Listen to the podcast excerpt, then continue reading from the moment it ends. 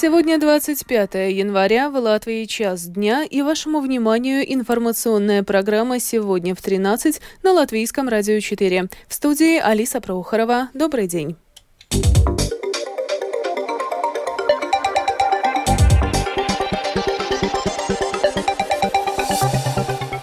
Этом выпуске в Сейме проходят ежегодные внешнеполитические дебаты. Начался прием списков кандидатов в депутаты Европарламента. Дефицит бюджета Балвского самоуправления составит более 2 миллионов евро. В Талсинском крае ликвидируют две начальные школы, а еще две реорганизуют. Также под угрозой закрытия, вероятно, два учебных заведения в Даугавпилсе. Синоптики предупреждают о повышении уровня воды в реках. Об этом и не только подробно Подробнее далее.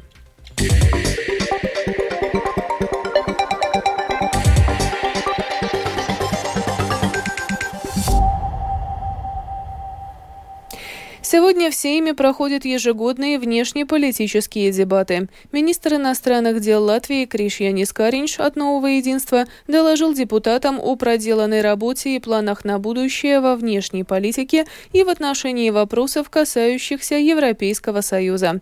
В своем выступлении Каринч в том числе заявил, что основа внешней политики Латвии – это поддержка Украины, а также активное участие нашей страны в ЕС и НАТО.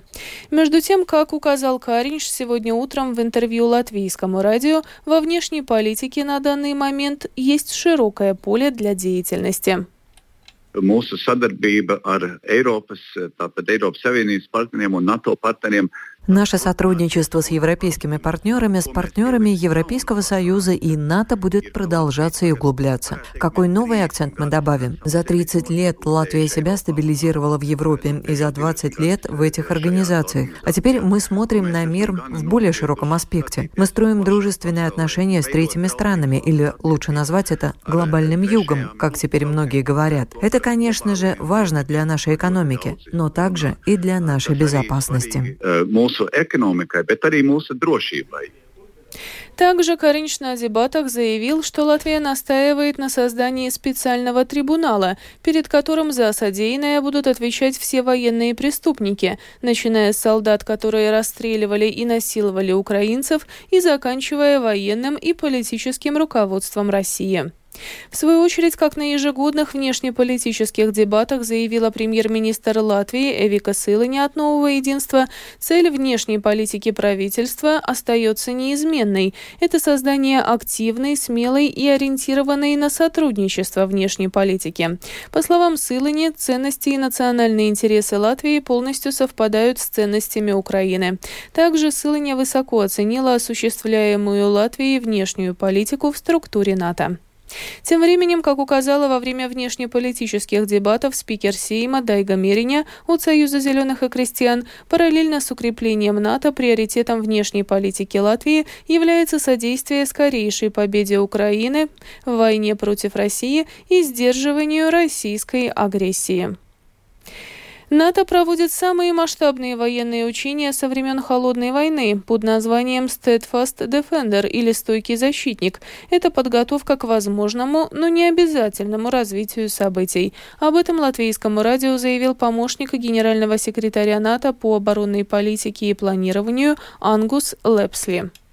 Russia respects strength Россия уважает силу. НАТО основано на принципе, что эту силу мы лучше всего проявляем единым и работаем вместе, чтобы обеспечить нашу коллективную оборону. Именно на этом фокусируется Альянс. Если говорить о слухах, нападет ли Россия на НАТО, то я думаю, что ответ здесь нет. Мы видим, что Россия, хотя и готова взять на себя огромные риски на Украине, была очень осторожна с прямым провоцированием НАТО. Мы не видим сценария с немедленной атакой на НАТО. Вторая сторона дискуссий – 3, 5 или 10 лет. То есть как быстро Россия может восстановить свои вооруженные силы, которые подорвал удар по Украине. И это то, что мы анализируем очень внимательно. Думаю, что очевидно, что Россия настроена на восстановление своих военных способностей как можно быстрее. Она нарастила производство артиллерийских снарядов, танков и ракет. И мы, НАТО и Запад, в целом должны убедиться, что через несколько лет не проиграем в этой гонке. Необходимо развивать правильные способности, покупать правильное оборудование образования развиваться. Увеличение пропускной способности индустрии также требует время, и время требует подготовка людей. Их тренировка. На это уходят годы. И чтобы быть готовыми, мы должны действовать незамедлительно.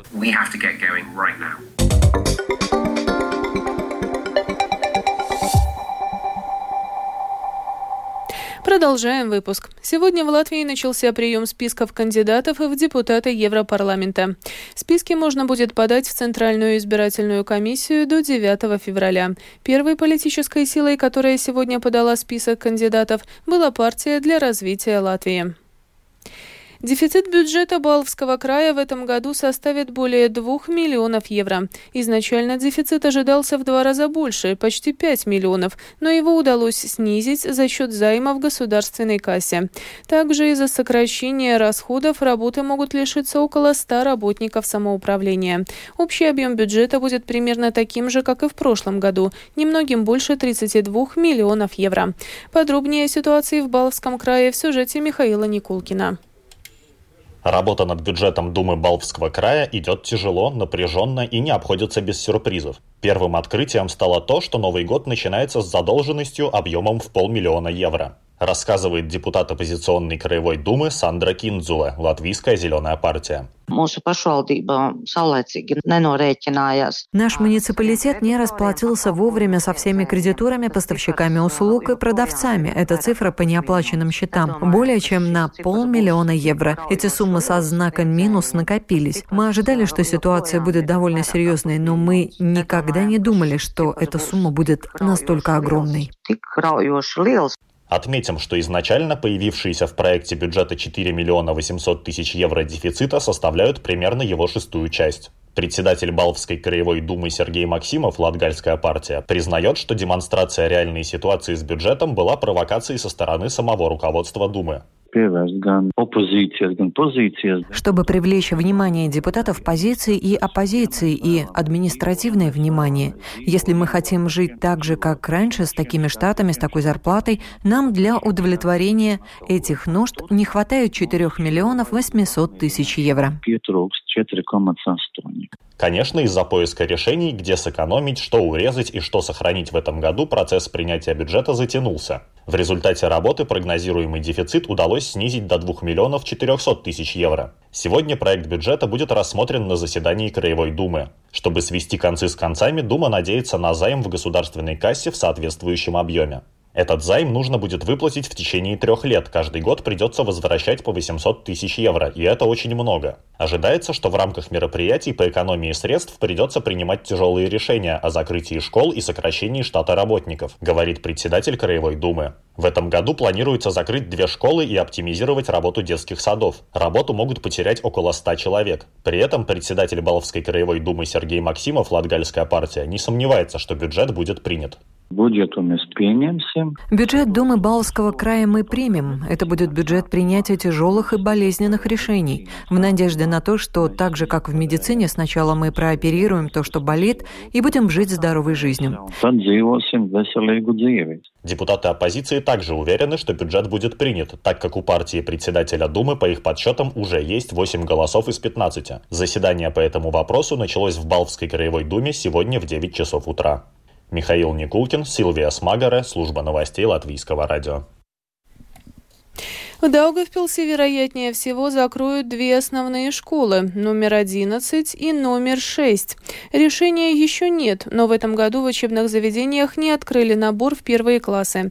Одна из причин – это число учеников, которое не отвечает требованиям Министерства образования и науки. Вот что заявила директор Даугавпилской основной школы номер 11 Инна Мелдере. Tādām nopietnām lietām Про такие серьезные вещи я смогу говорить только после решения самоуправления. Таково постановления в школе нет, есть только разговоры вокруг да около. Но с моей стороны неэтично что-либо говорить, опираясь только на эти разговоры. Единственная доступная информация — управление образования. То, что в этом году мы не проводим наборов в первый класс. Первый класс мы не набираем, очевидно, что нас ждут перемены. Но какие мы узнаем после заседания городской думы. Мы реализуем инклюзивное образование. Это специальные программы обучения. Классы у нас только инклюзивные. То есть дети с особыми потребностями включены в учебный процесс в обычные общеобразовательные классы. Между тем, заместитель председателя городской думы Даугавпилса Алексей Васильев отметил, что учебные заведения могут работать, если в средней школе будет не меньше 120 учеников.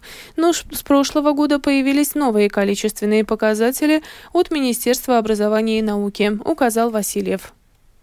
Uz doto brīdi valsts paplašina šitās prasības. В данный момент государство расширило эти требования и на другие образовательные этапы. Это первый, четвертый классы, пятый, седьмой классы, восьмой, девятый классы и, как было раньше, десятый, двенадцатый классы. Теперь необходимо, чтобы на каждом из этих этапов в школе училось не меньше 120 учеников. Нам необходимо оценить, насколько это необходимо финансировать из бюджета самоуправления. Знаете, вроде просто найти 2-3 миллиона, но ясно, что таких денег в бюджете Даугавпилса нет, и ранее их не предусматривали, поэтому, говоря о школах номер 6 и номер 11, ситуация тяжелая. Между тем, Талсинская краевая дума сегодня приняла решение о ликвидации Колской и Вербской начальных школ, а также реорганизации Пуньской основной школы и Либокской начальной школы. В свою очередь, в центре Мерсерекса сегодня состоится марш протеста за сохранение школ. Марш начнется в 2 часа дня и пройдет от центра Мерсерекса до Мерсерекского детского сада, единственного образовательного учреждения, которое по воле местных властей еще не попало под организацию, указал сказала организатор акции протеста Инесса Лаксденя. Сейчас доступны современные технические средства, которые фиксируют выполнение строительных работ. Данные мы регистрируем в БИС, системе строительной Сегодня в 15.30 у здания Сигулского волосного управления на улице Зинатнес 7 состоится пикет жителей в поддержку мэра Сигулды Леги Саусени от Национального объединения. Акция пройдет перед заседанием Думы, на котором планируется рассмотреть вопрос об отстранении Саусени от должности руководителя Сигулского самоуправления. Соответствующий запрос 15 января подали 14 из 19 депутатов Сигулской думы, в том числе от нацблока, который представляет Саусеня. Министерство экономики подготовило более 60 предложений по сокращению бюрократии в сфере недвижимости. Представитель Министерства экономики Ольга Фелдмана пояснила латвийскому радио, что в сфере надзора за строительством поблажек ждать не стоит. Рассчитывать можно лишь на уменьшение объема необходимых документов, указала Фелдмана. Сейчас доступны современные технические средства, которые фиксируют выполнение строительных работ. Данные мы регистрируем в БИС, системе строительной информации. Полученные сведения структурируются. Это упрощает передачу данных контролирующим органам или их использование в других процессах госуправления. Еще мы хотим улучшить ситуацию с повторным использованием стройматериалов. Например, оставшиеся после создания кирпичи и деревянные элементы пригодятся в строительстве или отделке другого здания образования. Такой подход будет способствовать экономике замкнутого цикла и уменьшит объем строительного мусора. По сравнению с другими странами Балтии, в Латвии строительный процесс идет дольше. Председатель правления Альянса девелоперов недвижимости Инс Далдерис выразил уверенность, что уменьшение бюрократии сократит сроки строительства. Надеемся, что это ускорит строительные работы хотя бы на четверть. Если сравнивать, наши соседи говорят, что в Литве от покупки земельного участка до того момента, когда можно наконец воткнуть лопату в землю и строить, проходит примерно год. В Латвии в среднем два года и более. Я думаю, одна из причин, по которой Латвия отстает от соседних стран, это чрезмерное количество бюрократических процедур. Так что мы и близко не на финишной прямой.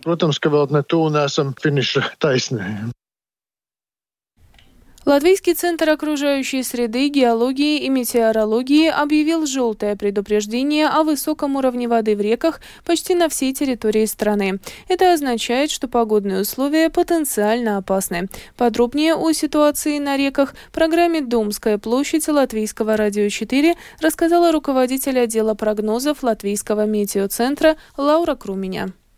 Уже несколько дней в Латвии стоит оттепель, продолжает через нашу территорию проходить зона облачности. Вчера э, осадки были интенсивны. Это все вместе, конечно, привело опять к тому, что интенсивно тает снег, также вода от осадков, все поступает в наши реки, и уровень воды довольно интенсивно повышается. Особенно мы это можем говорить про реки в Курзаме. За прошедшие сутки есть участки, где уровень воды повысился даже больше, чем на полтора метра, Венце особенно. А также сейчас происходит интенсивное повышение уровня бассейна реки Лиелупе. Это особенно в тех речках, которые в Лиелупе текают с западной стороны. Также уже за сутки уровень повысился на полметра, 77 сантиметров. Это для рек Земгала довольно много.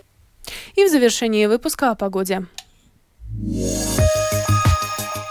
В ближайшие сутки в Латвии облачно, днем на западе с прояснениями. Ночью и днем местами небольшой снег и мокрый снег. Дороги будут скользкими. Ночью северо-западный северный ветер до 9 метров в секунду, на побережье залива порывами до 15, днем слабый ветер. Температура воздуха ночью и днем по стране от плюс 1 до минус 4 градусов.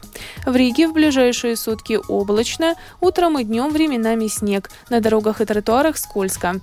Ночью северо-запад западный северный ветер 4,9 порывами до 15 метров в секунду, днем слабый. Температура воздуха ночью и днем в столице от 0 до минус 2 градусов.